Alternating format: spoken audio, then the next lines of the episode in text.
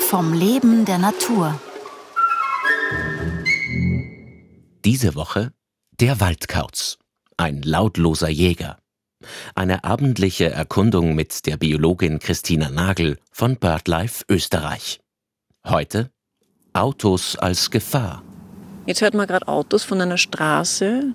Das ist etwas, was mich zu einem anderen Thema bringt, nämlich Eulen und ihre Gefahren. Also Autos sind mehr oder weniger eine der Hauptgefährdungsursachen. Also viele Eulen kollidieren mit Autos, weil obwohl sie so gut hören, kollidieren sie sehr, sehr oft mit Fahrzeugen, Zügen, Autos. Ja, in der Nacht sind sie auch erst sehr spät zu sehen, wenn sie da auf den Stöcken an der Straße sitzen und sich dann im letzten Moment runterlassen vor das Auto. Das passiert leider immer wieder. Sie sitzen gerne an Straßen, weil sie da auch, wenn ein Mäuschen über die Straße huscht, dann können sie es einfach sehr leicht erreichen. Dann müssen sie einfach nur runterstoßen und haben die Maus schon. Aber wenn in dem Moment dann ein Auto kommt, dann war es das. Der Waldkauz ist die häufigste Eulenart in Österreich, ist eigentlich weit verbreitet und kommt von den Niederungen bis in die Berge vor, also bis ungefähr 1400 Meter geht er hinauf. Aber die Hauptverbreitung ist schon so bei einer Seehöhe von so ungefähr 400 äh, bis 800 Meter Seehöhe. Sie nähern sich tatsächlich an, ohne dass man es hört. Also in der Nacht sieht man sie ja sowieso nur sehr schwer, aber man hört sie einfach auch nicht. Das sind die Eulenfedern, die perfekt angepasst sind. Also ein geräuschloser Flug ist für eine Eule natürlich wichtig und entscheidend auch für die Jagd und auch damit sie selber keine e-, Eigengeräusche machen. Also die jagen ja vor allem auf Gehör und äh, das wäre kontraproduktiv, wenn sie beim Fliegen Geräusche machen würden, wie zum Beispiel ein, ein Schwan, der fliegt. Ist ja sehr lautstark.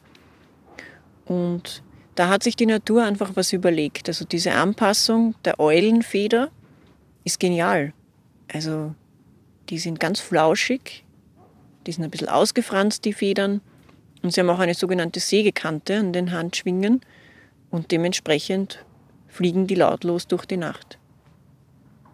Also wir sitzen ja mitten in einem Waldkauzrevier. Ist natürlich möglich, dass der auch jetzt in der Nähe sich da irgendwo befindet und uns auch beobachtet. Das ist jetzt schwer zu sagen.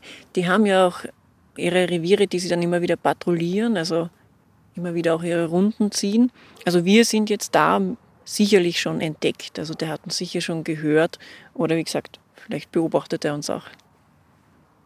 Es ist mittlerweile dunkel geworden, aber es ist doch noch ein bisschen ein, ein Restlicht vorhanden. Unsere menschlichen Augen können ja interessanterweise das Restlicht schon auch verstärken. Wir würden das unseren Augen nur nicht zutrauen. Also man dreht oft gleich einmal die Taschenlampe auf, aber in Wirklichkeit, wenn man so in der Dunkelheit sitzt, sieht man erstaunlich viel. Da ist jetzt ein Waldkauz im Hintergrund. Ja, es braucht dann eben auch Zeit. Also jetzt sitzen wir doch schon einige Zeit da, es ist 19.46 Uhr und jetzt haben wir ganz am Anfang zwar einen Waldkauz gehört und dann war lange Zeit nichts und jetzt wieder ganz kurz, aber doch wieder die Kiwitrufe. Speziell beim Eulen beobachten weiß man nicht, was kommt und ob was kommt. Also ich habe immer wieder Eulenexkursionen und das ist das Spannende. Man weiß halt wirklich nicht, was einen erwartet. Also da kann alles dabei sein. Von man hört sie, man sieht sie und man kann auch gar nichts haben.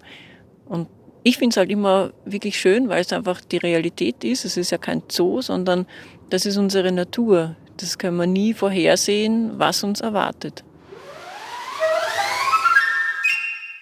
Der Waldkauz, ein lautloser Jäger. Eine abendliche Erkundung mit der Biologin Christina Nagel von BirdLife Österreich. Gestaltung und Redaktion Renate Plim.